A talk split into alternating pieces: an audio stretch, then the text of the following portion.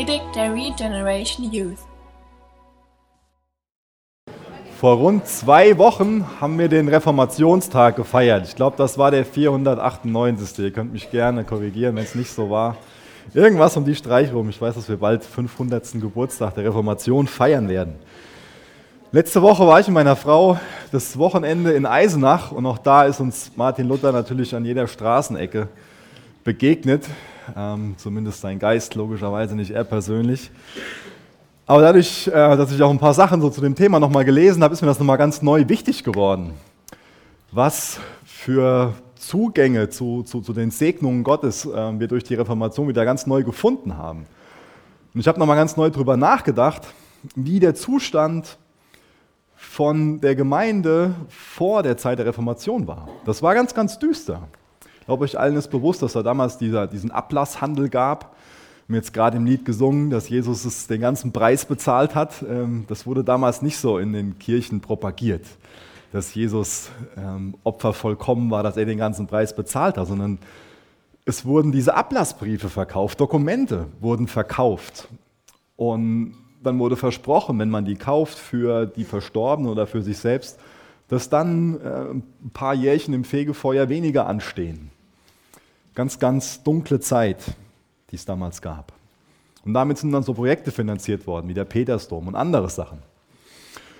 Und ich will euch mal kurz mitnehmen, so, so gedanklich, ins Jahr 1515, dass wir uns so in Herborn in eine Kirche begeben. Vielleicht so zur gleichen Jahreszeit. Heute ist nicht ganz so kalt, aber wir stellen uns einfach vor, dass es, dass es kalt ist. Wir müssen wissen, dass es damals verboten war, auf der deutschen, in der deutschen Sprache zu, zu predigen. Das heißt, die haben Gottes Wort nur auf Latein gehabt. Luther sagt von sich selbst persönlich, dass er sein ganzes Leben lang, also seine ganze Kindheit lang keine Bibel gesehen hat. Es war verboten, eine Bibel auf einer anderen Sprache zu besitzen. Es durfte nur auf Latein gepredigt werden. Das heißt, ihr würdet jetzt alle hier sitzen und würdet nichts verstehen von, von dem, was ich sage. Denn Latein war nur die Sprache von den Leuten, die, die sehr gebildet waren, von, von der Elite. Nicht, dass hier niemand gebildet ist, versteht mich nicht falsch. Ähm, aber mal angenommen, ihr seid alle gewöhnliche Leute, viele Bauern, die, die konnten kein Latein. Und die haben nichts von dem verstanden, was aus Gottes Wort vorgelesen wurde, was gepredigt wurde. Und dann gehen wir noch mal einen Schritt weiter. Und ich glaube, das ist uns oft so bewusst, dass es damals halt so war, dass die Bibel auf Latein vorgelesen wurde. Vielleicht war es uns nicht so bewusst, dass die Bibel auch oder dass es das, äh, das Wort Gottes auch dann nur auf Latein ausgelegt worden ist. Das nächste war aber, dass schon im vierten Jahrhundert nach Christus bei einem Konzil von Laodicea beschlossen wurde, dass nur eingesetzte Sänger auf Latein singen dürfen. Ja? Krasse Sache, oder? Das heißt, es wurde nur auf Latein gesungen und ihr hättet nicht mitsingen dürfen, ja, sondern nur die eingesetzten Sänger. Und dann hättet ihr auch nicht beten dürfen. Und auch die Gebete hättet ihr nicht verstanden. Alles auf Latein. Eine ganz, ganz dunkle Zeit. Und ich glaube, dass die Ursache davon war, dass der Teufel einen großen Raubüberfall begangen hat. Ja? Er hat dem Volk Gottes das Wort Gottes geklaut. Die Anbetung geklaut, das Gebet genommen und auch das Priestertum genommen.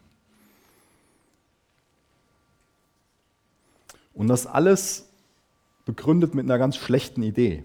Der Gedanke war, wir müssen das, was heilig ist, also das Wort Gottes, die Anbetung und auch dem, das Priestertum vor dem schützen, was gewöhnlich ist, also vor den Menschen. Ihr könnt jetzt so meinen, das ist doch an sich ein heiliger Gedanke. Aber wir sehen da, wo das hingeführt hat und was es da für Früchte gab. Mir geht es heute Morgen nicht darum, ein Loblied auf die Reformation zu singen, sondern uns nochmal bewusst zu machen, was wir einfach für ein, für ein, Geschenk haben, dass wir das Wort Gottes in unserer Sprache in der, in der Hand halten und lesen können, dass wir beten dürfen, dass wir anbeten dürfen auf unserer Sprache und auch auf Englisch. Und dass wir uns neu darüber freuen, dass wir ein königliches Priestertum sind, dass Gott uns auserwählt hat, um Priester zu sein. Ist dir das bewusst, dass du ein Priester bist? Wenn du so über dich nachdenkst, kommt dir das in den Sinn, dass du von dir denkst, so, ja, ich bin Priester. Wir sind durch den ersten Petrusbrief durchgegangen und werden jetzt nächste Woche mit dem zweiten Petrusbrief anfangen. Und in 1. Petrus 2, Vers 9, das ist ein Vers, den ich mal gerne vorlesen will, könnt ihr gerne mit mir aufschlagen. Da bekommen wir das nochmal bestätigt, dass wir Priester sind, dass Gott uns auserwählt hat, ein königliches Priestertum zu sein. 1. Petrus 2, Vers 9.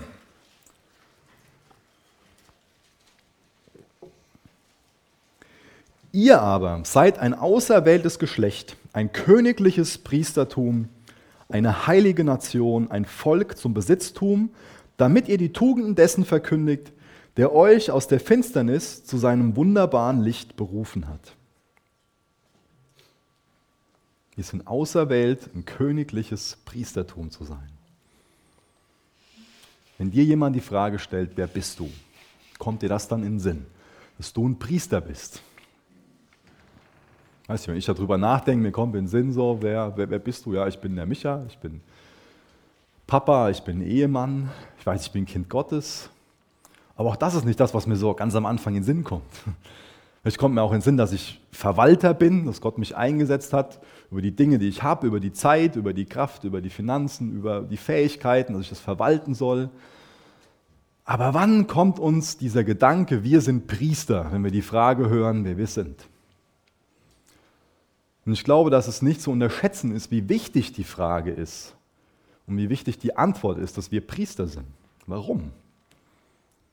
Wenn ich jetzt jemanden kennenlerne und spreche mit der Person darüber, wer sie ist, und ich höre dann von der Person, dass sie Fotografin ist, dann weiß ich, dass die Person Fotografie atmet, Fotografie lebt. Das ist ein Stück, dass sie sagt, dass das bin ich, das ist meine Identität, dass es ihr wichtig ist. Sie will gute Fotos machen. Und sie lebt als Fotografin. Sie, sie guckt und, und sieht Bilder, die, die sie gerne machen will und sie lebt dafür. Genauso ist es mit einer Person, die sagt, ja, ich bin Fußballer. So eine Person will Tore schießen, will gewinnen, will besser werden, lebt dafür. Und deswegen ist es so wichtig, dass wir diese Identität annehmen, die wir als Priester haben, damit wir dieses Amt auch annehmen. Und ich denke nicht von mir, dass ich, dass ich Priester bin, weil ich Pastor bin, sondern weil ich Kind Gottes bin. Als Kind Gottes bist du Priester. Wer bist du? Ich müsstet ihr jetzt alle ganz laut Priester schreien. Aber, naja. Deswegen ist es, denke ich, gut, wenn wir uns heute Morgen kurz Zeit nehmen, um darüber nachzudenken, was es bedeutet, Priester zu sein. Ich hatte jetzt schon der ersten Schrecken bekommen und gedacht, dass wir jetzt da vorne im Büchertisch so eine neue Ecke haben, wo wir Priestergewänder verkaufen oder dass ich euch aufs Priesterseminar schicken will oder dass ich euch irgendwie sagen will, dass, dass äh, ihr ähm, abgesonderter ähm, leben müsst oder, oder irgendwie was, was, was Komisches. Als Priester sind wir dazu berufen, Gott anzubeten und andere in die Anbetung Gottes zu führen. Das ist eine Berufung, die wir als Priester haben. Ich habe mal ein paar Punkte rausgegriffen, ähm, zu der, um die Frage zu beantworten, was es bedeutet, Priester zu sein. Und das erste ist, ein Priester, der braucht keinen Mittler. Der hat einen direkten Zugang zu Gott. Im Alten Testament waren die Leviten dafür bestimmt, dieser eine Stamm ähm, aus dem Volk Gottes, aus Israel, die waren dafür bestimmt, Priesterdienst zu tun. Sonst konnte niemand Priester werden. Und die sind Mittler gewesen zwischen dem Volk Gottes und zwischen Gott. Und das hat sich geändert. Das haben wir gerade gelesen in 1. Petrus 2, Vers 9. Man spricht da von dieser allgemeinen Priesterschaft der Gläubigen. Wir brauchen keinen Mittler, weil Jesus unser Mittler ist. Dadurch, dass Jesus zu unserem Mittler geworden ist, sind wir selbst zu Priestern geworden. Wir sind in erster Linie Kind Gottes und dadurch, dass wir Kind Gottes sind, sind wir Priester. Ich lese mal einen Vers vor aus Hebräer 4, Vers 16. Wer sich mehr mit dem Aspekt beschäftigen will, der kann gerne da mal Hebräer 4 oder überhaupt der ganze Hebräerbrief, da dreht sich so viel um das Thema. Gerade aber die letzte Hälfte aus Hebräer 4, da kommt ganz viel zu diesem Thema Mittler sein und so, das, ähm, oder überhaupt die Möglichkeit zu haben, direkt zu Gottes Thron zu kommen. Das kommt da ganz, ganz viel drin vor. Da steht Hebräer 4, Vers 16, lasst uns nun mit Freimütigkeit hinzutreten zum Thron der Gnade, damit wir Barmherzigkeit empfangen und Gnade finden zur rechtzeitigen Hilfe. Und davor wird beschrieben, was, was Jesus für ein großartiger hoher Priester für uns ist. Da ist ein barrierefreier Zugang zu Gott da. Und das ist das, was die Priester vor der Reformation vom, vom Volk Gottes so gestohlen haben, dass sie Barrieren aufgestellt haben, dass da nicht mehr das Wort Gottes in eigenen Händen da war, dass man nicht mehr in der eigenen Sprache beten, anbeten durfte. Aber wir haben diesen barrierefreien Zugang. Lasst uns nun mit Freimütigkeit hinzutreten zum Thron der Gnade empfinden wir das als Geschenk, dass wir morgen, dass morgen so eine Gebets- und Fastenwoche anfängt. Das ist ein Privileg für uns, das ist eine Ehre für uns, dass wir diesen freien, barrierefreien Zugang zum Thron der Gnade haben. Als nächstes könnt ihr schon mal 4. Mose 1, Vers 49 aufschlagen.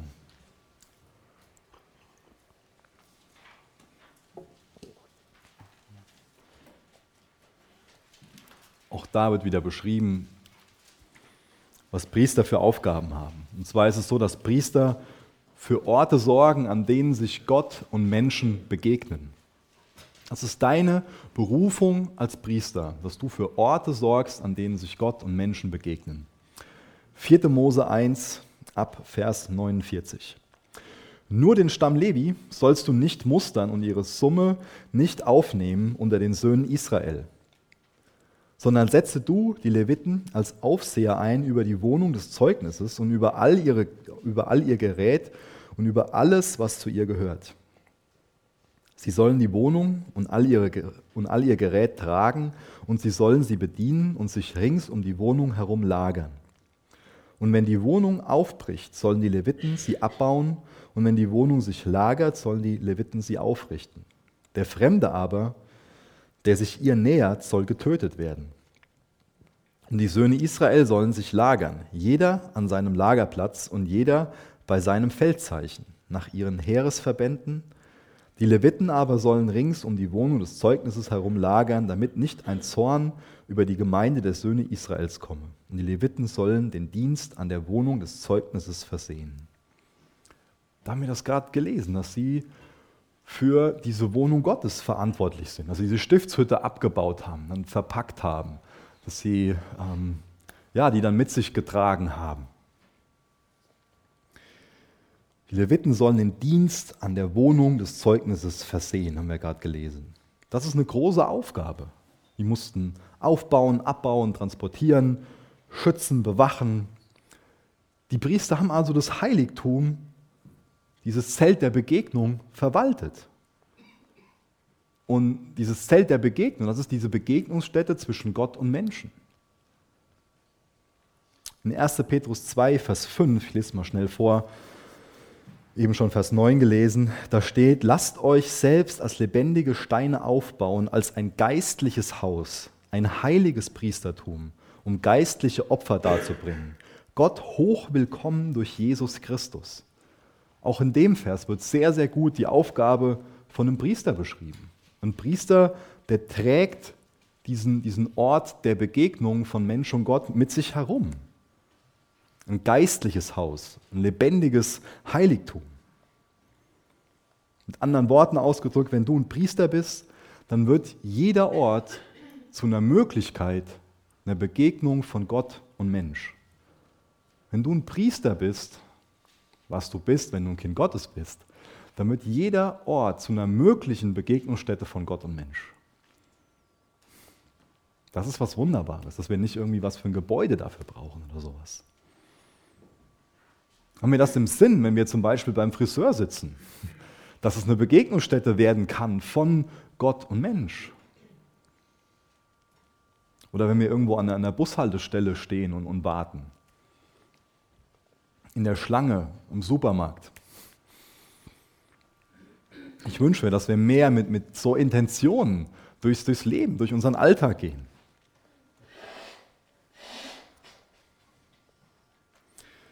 Ihr könnt gerne mit mir aufschlagen, 5. Mose 10, Vers 8.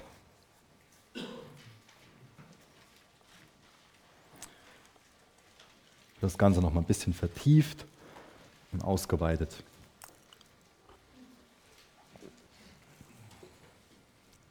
Fünfte Mose 10, Vers 8. In jener Zeit sonderte der Herr den Stamm Levi dazu aus, die Lade des Bundes des Herrn zu tragen, vor dem Herrn zu stehen, um seinen Dienst zu verrichten und seinen Namen zu segnen bis auf diesen Tag. Das sind drei weitere Verantwortungen von so einem Priester. Die Lade tragen als erster Punkt, als zweiter Punkt vor dem Herrn stehen, um ihn zu dienen und als dritter in seinem Namen Segnungen aussprechen. Als Priester, da tragen wir die Gegenwart Gottes mit uns herum. Was bedeutet das? Als Beispiel, vielleicht habt ihr das auch gemacht, vor einiger Zeit war das äh, ziemlich weit verbreitet so in, in Medien. Ich habe ja das auch gelesen, meine ich. Ähm, da ging es darum, dass ähm, Diplomaten so ziemlich Narrenfreiheit haben. Ja? Die brauchen sich nicht davon zu fürchten, wenn da ein Blitzer am, am Wegesrand steht ähm, oder so ein Parkticket, ähm, denn wo die sich befinden, ähm, da, sind, da ist quasi ihr, ihr eigenes Land. Und da gelten nicht die Regeln von dem Land, wo ähm, sie sich normal gerade befinden. So ist das. Und keine Angst, ich werde jetzt nicht äh, hergehen und sagen, wir haben ein himmlisches Bürgerrecht, deswegen lasst euch ruhig blitzen und ihr müsst die Blitzer nicht bezahlen. Das ist bestimmt nicht äh, angemessen für, für einen Priester. Wir haben da eher so eine, so eine doppelte Staatsbürgerschaft, vielleicht kann man das eher ein bisschen damit vergleichen. Aber was ich sagen will, genauso wie so ein Diplomat, wenn der den Boden betritt, ähm, wird es zu, zu dem Land, äh, wo er halt Diplomat her ist. Genauso ist es auch mit, mit uns. Wir tragen die Gegenwart Gottes mit uns herum und da, wo wir hintreten, dieser Ort kann zum Reich Gottes werden. Das ist ein wichtiger Gedanke für, für uns. In 2. Korinther 5, Vers 20, da werden wir als Botschafter für Christus bezeichnet. Und der Begriff ist nicht nur so zu verstehen, dass wir eine Botschaft haben, sondern wirklich, genau wie wir jetzt, das ist jemand, der ist Botschafter von, von Deutschland oder so. In dem Sinne ist es zu, zu gebrauchen. Als Priester sind wir Botschafter, im gewissen Sinn Diplomaten Gottes. Priester tragen die Gegenwart Gottes mit sich herum. Unser Körper wird als Tempel des Heiligen Geistes bezeichnet. Und als nächster Punkt, Priester dienen Gott, haben wir gelesen. Als Christ dienen wir Gott. Wie, wie dienst du Gott? Es ist so wichtig, dass wir in erster Linie Gott dienen und nicht Menschen dienen. Denn wir können Menschen nur dann in einer guten Art und Weise dienen, wenn unser Dienst Gott gilt. Ich habe eine gewisse Verantwortung vor euch heute Morgen, das ist richtig, aber meine Verantwortung vor Gott, die ist wesentlich größer. Und wenn mein Dienst nicht in erster Linie ihm gegenüber ist, dann ist das wertlos. Geht es uns in erster Linie um Gott? Ist unser Dienst, den wir als Gemeinde tun, in erster Linie an Gott ausgerichtet? Kommen wir in erster Linie wegen Gott in den Gottesdienst oder einfach nur aus einer Gewohnheit, auch wenn es eine gute Gewohnheit ist? Aber wir sollten in erster Linie wegen Gott in den Gottesdienst kommen. Denn unsere Einstellung, mit der wir zum Beispiel heute Morgen in den Gottesdienst kommen, bestimmt auch zu einem gewissen Maß den Segen, den wir empfangen können. Wenn wir wirklich mit der Einstellung in den Gottesdienst kommen, mit dem Vertrauen und dem Glauben, dass Gott auftauchen wird, dann werden wir mit einem anderen Segen aus dem Gottesdienst herausgehen, als wenn wir nicht diesen Glauben, diese Erwartung haben. Dann habe ich eben 1. Petrus 2, Vers 5 vorgelesen. Da stehen diese Worte geistliches Opfer. Auch das ist ein Priesterdienst, dass wir geistliche Opfer darbringen. Wir haben das eben schon besungen und werden das auch nachher noch feiern, das ist das Abendmahl. Wir haben es besungen, dass Jesus sich für uns geopfert hat, dass er für uns am Kreuz gestorben ist. Er hat uns durch sein Opfer erkauft. Wir gehören ihm. Und wenn ich ihm gehöre, will ich mich doch selbst als geistliches Opfer ihm hingeben, oder? Und damit auch alles, was ich, was ich bin, was ich, was ich habe. Ich bin Priester Gottes, ich gehöre nicht mehr mir selbst. Es geht in meinem Leben nicht mehr primär um mich, ich drehe mich nicht mehr um mich, sondern Ich gebe mich, mein Leben, was ich bin, als geistliches Opfer Jesus hin. Ich gehe her und sage, Jesu, dein Wille geschehe in meinem Leben. Hier bin ich. Sende mich, gebrauch mich. Dein Wille soll geschehen, nicht mehr mein Wille.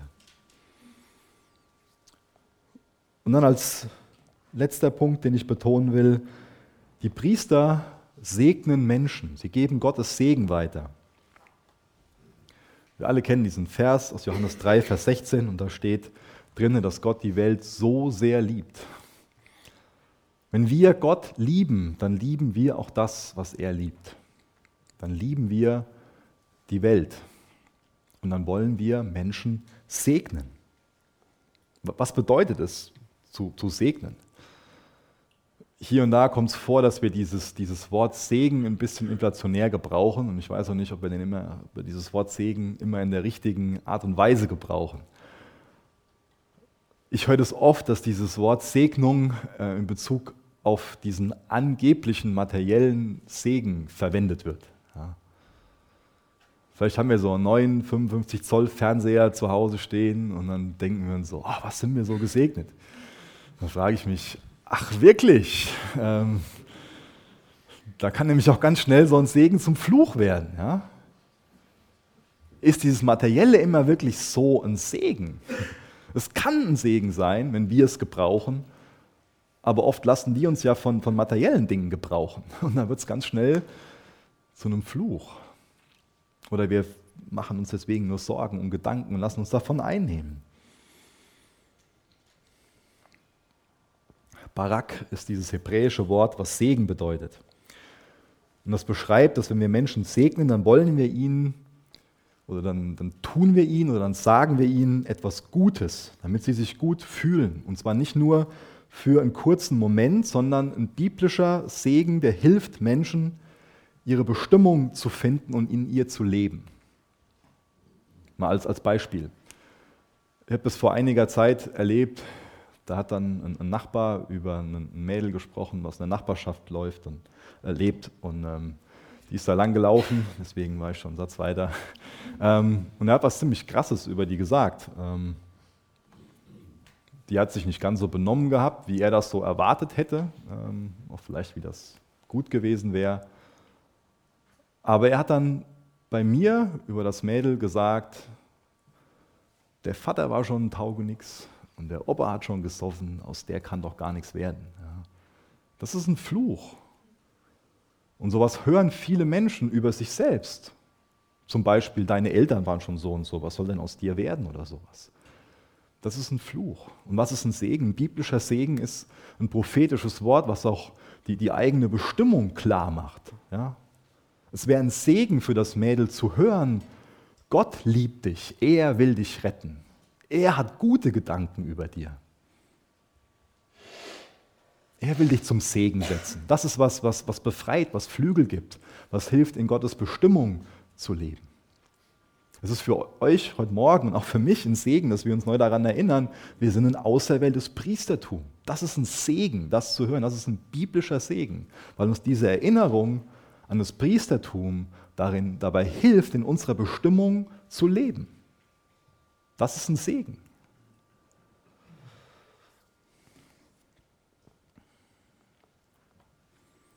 Ich glaube, ein, ein, Priester, der hat die Fähigkeit, dass er die Welt um sich herum zum einen natürlich auch so wahrnimmt, wie sie ist, aber dass er zum anderen auch sieht, was Gott tun kann. Das heißt, ein Priester hat die Fähigkeit, in einem Stück Kohle einen Diamanten zu sehen. Das wünsche ich mir. Das, das ist selbst ein Segen für uns, wenn wir das können. Das hat nichts mit einfach nur komischem, positiven Denken zu tun, das ist was anderes. Aber das ist für uns ein Segen, wenn wir zum Beispiel in dem Gebäude hier nicht einfach nur ein altes Armeegebäude sehen, altes Bundeswehrgebäude sehen, was noch viel Geld kosten wird ähm, und viel Arbeit erfordert, sondern wenn wir in diesem Stück Kohle einen Diamanten sehen und sagen, das ist ein Begegnungsort von Gott und Mensch, jetzt in dem Rahmen und was ist noch alles möglich? Haben wir solche priesterlichen Augen? Haben wir so ein priesterliches Herz? Wandeln wir da in unserer Berufung? Oder sehen wir das alles nur mit menschlichen, vielleicht auch fleischlichen Augen? Oder haben wir geistliche Augen und sehen den Diamanten, den, den Gott formen kann? Mir war es wichtig, so in der ersten Hälfte von der Predigt zu erklären, dass Gott mit der Gemeinde nicht nur eine Braut für seinen Sohn erschaffen hat, sondern dass er sich eine Priesterschaft ordiniert hat. Morgen fängt jetzt unsere Gebets- und Fastenwoche an. Warum predige ich jetzt die ganze Zeit darüber, dass wir gerettet sind, um Priester zu sein? Ich wünsche mir, dass wir ganz neu so an, an dieses Privileg erinnert worden sind. Auch durch dieses Beispiel, wo ich gesagt habe, denkt mal, stellt euch mal vor, gedanklich ähm, 1515 Kirche und kalt und nichts verstehen und, und, und so weiter. Es wäre falsch, wenn wir irgendwie denken, ja, jetzt, jetzt müssen wir beten, jetzt müssen wir fasten. Das ist ja unsere Verantwortung und als guter Christ und so weiter. Sondern ich wünsche mir, dass wir so einen Zugang zu der Woche finden, dass wir sagen, wir dürfen. Hebräer 4, wir haben diesen freien Zugang. Das ist ein Privileg für uns, das ist ein Geschenk für uns. Wir dürfen ohne Mittler, beziehungsweise mit Jesus unser Mittler, versteht das nicht falsch, ohne menschlichen Mittler meine ich, zu Gottes Thron kommen. Wir sind gerettet, um Priester zu sein, ja. Und als Priester haben wir in allererster Linie Gemeinschaft mit Gott, damit wir danach dann seine Gegenwart in unser Umfeld tragen können. Als Priester haben wir erst Gemeinschaft mit Gott und dann mit den Menschen. Dann können wir Priester sein, dann können wir darin leben, in unserer Berufung. Und Gebet und Fasten, was ist es anderes, als Gemeinschaft mit Gott zu haben? Das haben wir doch alle so nötig, oder? Das brauchen wir doch, dass wir diese Gemeinschaft mit Gott haben, dass wir unsere Beziehung zu Jesus pflegen, dass wir die auffrischen lassen. Dass wir einfach Zeit mit unserem Schöpfer verbringen. Die Jünger sind mal zum bestimmten Zeitpunkt auf Jesus zugekommen und haben ihm gesagt, Herr, lehre uns beten. Und Jesus hat ihnen dann beigebracht, wie man betet. Als Beispielgebet ist das Vaterunser. Und durch dieses Gebet kann man viel lernen über Gebet. Und vielleicht würden wir so erwarten, wenn wir jetzt durch die Evangelien äh, lesen, dass ähm, Jesus alle möglichen Seminare hält für seine Jünger, ähm, vielleicht zur Gesprächsführung. Und das hat doch alles seinen Platz, ja, vielleicht auch darüber, wie sie jetzt predigen sollen. Aber ich nenne es mal Seminar. Das einzige Seminar, was sie bekommen, ist zu dem Thema Gebet. Und auch das ist für mich eine Frage, ist uns bewusst, dass wir lernen müssen zu beten? Ich glaube, wir, wir glauben oft so, dass, ähm, dass wir das nicht lernen müssen, dass wir das einfach so können. Und, und das stimmt auch, wir können einfach so beten, aber wir sollten über das Beten mehr dazu lernen. Und es wäre falsch, wenn wir das Beten, das Gebet einfach damit ähm, verwechseln würden, zu klagen oder zu wünschen. Beten bedeutet nämlich mehr, als dass wir einfach nur das Herz ausschütten. Und verstehe mich da bloß nicht falsch. Das ist wunderbar, wenn du freimütig zum Thron der Gnade gehst und einfach nur dein Herz ausschüttest. Das ist wunderbar. Aber das, das sollte nicht alles sein in unserem Gebet. Das könnten wir uns das Vaterunser im Detail angucken und auch was zum Thema Dankbarkeit sehen, zum Thema Fürbitte zum, zum Thema Anbetung im Gebet, indem wir Gott einfach nur sagen, wer er ist, was seine Eigenschaften sind. Denn wenn wir uns daran erinnern und ihm sagen, wie er ist, dass er herrlich ist, dass er gnädig ist, dass er allwissend ist, dass er allmächtig ist, was für eine Perspektive bekommen wir dann auf die Sachen, über die wir normalerweise dann einfach nur klagen würden? Die Perspektive ändert sich. Wir bekommen nicht nur eine menschliche Sicht auf die Dinge, sondern ein Stück weit Gottes Sicht auf die Dinge. Und deswegen ist es wichtig, dass wir lernen zu beten. Beten bedeutet, bedeutet mit Gott zu reden. Und ähm, wir machen das gerade noch mit, mit der Laila mit, dass, dass sie so nach und nach reden lernt. Und, und wie lernt sie reden? Ja, indem wir ihr immer wieder irgendwas sagen. indem wir mit ihr reden. Deswegen die Frage, wie können wir beten lernen? Indem wir Gott zu uns reden lassen, indem wir in seinem Wort lesen, indem wir uns zum Beispiel heute Morgen daran erinnern lassen, dass wir Priester sind, dass das unsere Bestimmung ist. Und dann hören wir das als Kind Gottes und dann, dann gehen wir im Gebet zu Jesus hin und sagen ihm, okay, ich bin, ich bin Priester. Was bedeutet das, Jesus? Wie sieht das in meinem Alltag aus? Macht, dass das mehr mein, mein Herz wird. Dann, dann bereden wir das mit ihm.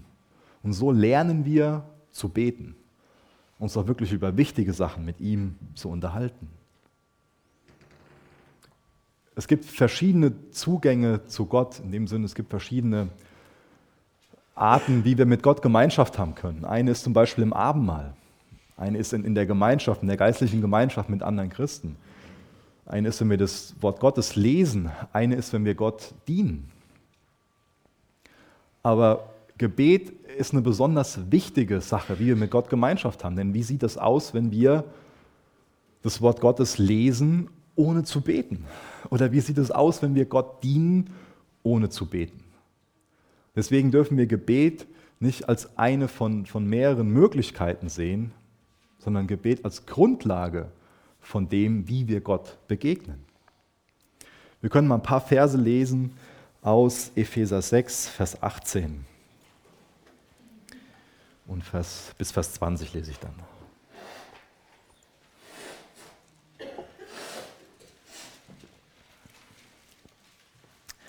Epheser 6, Vers 18. Mit allem Gebet und Flehen betet zu jeder Zeit im Geist und wachet hierzu in allem Anhalten und Flehen für alle Heiligen und auch für mich, damit mir Rede verliehen werde, wenn ich den Mund öffne, mit Freimütigkeit das Geheimnis des Evangeliums bekannt zu machen, für das ich ein Gesandter in Ketten bin, damit ich ihm damit ich in ihm freimütig rede, wie ich reden soll. Paulus geht hier also her, schreibt diesen Brief aus dem Gefängnis heraus, haben wir gerade in Vers 20 nochmal gelesen, er ist ein Gesandter in Ketten. Das ist ein starkes Bild, was er verwendet. Er sagt von sich hier, ich bin Gesandter, ich bin Botschafter, eigentlich will ich draußen sein und das Evangelium weitergeben, aber ich liege hier in Ketten im Gefängnis. Das ist ein skurriles Bild. Und vielleicht stellen wir uns mal so ein ICE in einem frisch gepflügten Acker vor. Dann fragen wir uns, was, was soll der da? Oder ein Kreuzfahrtschiff mitten in der Sahara. Dann fragen wir uns, was, was soll ein Kreuzfahrtschiff in der Sahara? Ein Adler ohne Flügel. Oder ein Fußballspieler mit einem gebrochenen Bein. Das alles zeigt sowas auf, was, was nicht funktioniert. Ein Zustand, der, der einfach nicht gut ist. Ja. Ein Botschafter im Gefängnis. Und der Paulus malt dieses Bild, um uns klarzumachen, wie wichtig das Gebet ist. Nämlich wenn wir als, als Christen ohne Gebet sind, wenn, wenn wir als Gemeinde ohne Gebet sind, dann sind wir wie so ein ICE in so einem frisch gepflügten Acker. Oder ein Kreuzfahrtschiff in der Sahara.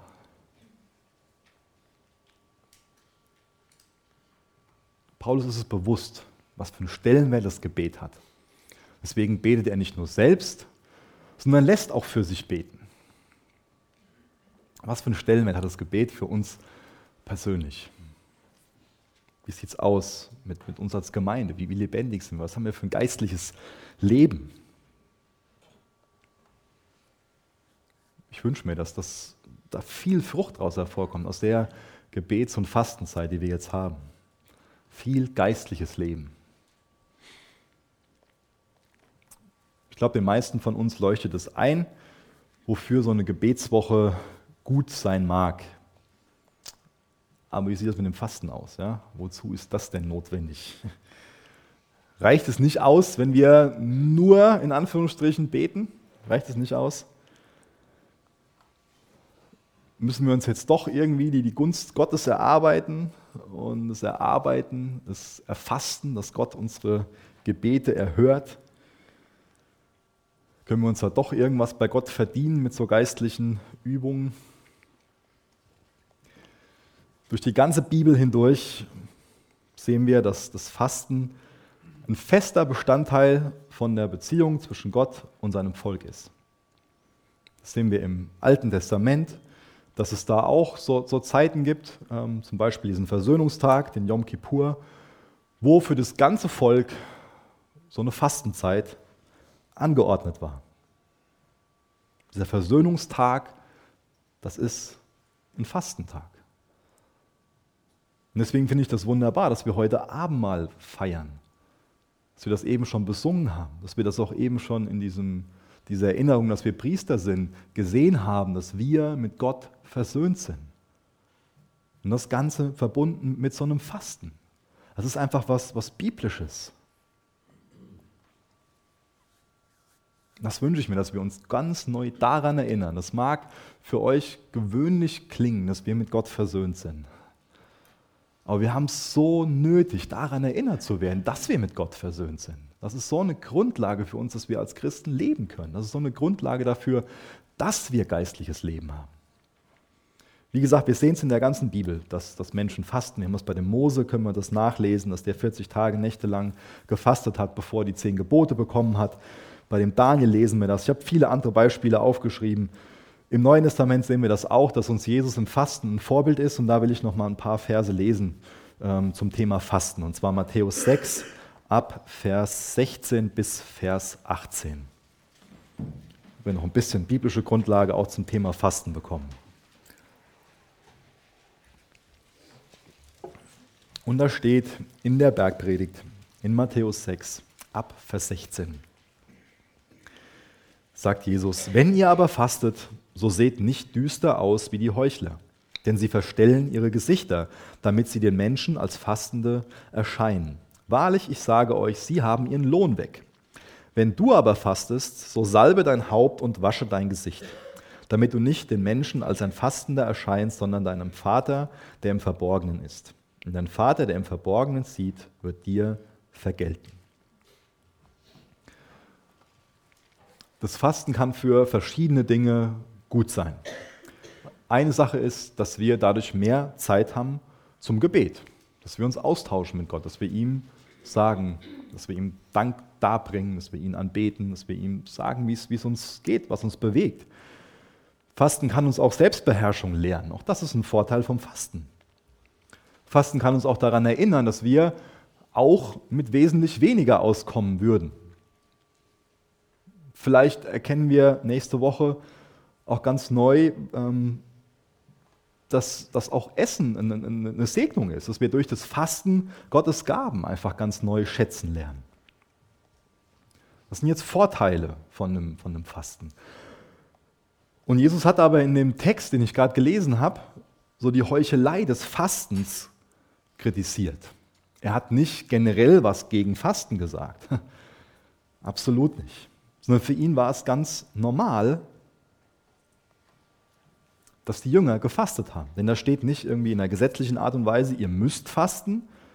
Da steht auch nicht, falls ihr fastet, so als Option, sondern für Jesus war das was ganz Normales. Er sagt, wenn ihr fastet. Das war was Gewöhnliches für die. Es gehörte einfach für sie in ihre Beziehung zu Jesus, was Teil davon ist, ab und zu zu fasten. Jesus ist nicht gegen das Fasten, er ist für das Fasten, er ist gegen das Fasten aus den falschen Motiven heraus. Und ich habe das eben ja schon so bisschen provokant äh, als Frage gestellt, so ob wir uns jetzt doch was bei Gott verdienen müssen. So eine Gebetserhörung oder sowas. Das können wir natürlich nicht. Das wären natürlich die falschen Beweggründe. Es wäre ein falscher Beweggrund, da mit dem langen Gesicht, wie wir gelesen haben, rumzulaufen und nächste Woche dann so, oh, so, einen, so, so einen mitleidigen Eindruck zu machen, um bei dem anderen dann vielleicht so den Gedanken zu erwecken, oh, der ist aber heilig. Der meint es aber ernst mit Jesus. Ja? Das ist ja auch eine Form der Anerkennung. Und in uns allen ist auch so ein religiöses Fleisch, was sich einfach besonders heilig fühlen will. Das wäre ein falscher Beweggrund. So mit einem langen Gesicht rumzulaufen. Dann hat man gefragt, ja, wie geht's dir denn? Und dann immer so, ja, danke, mir geht's gut, aber erwähnt bloß nicht das Wort Pizza, so nach dem Motto, das wäre.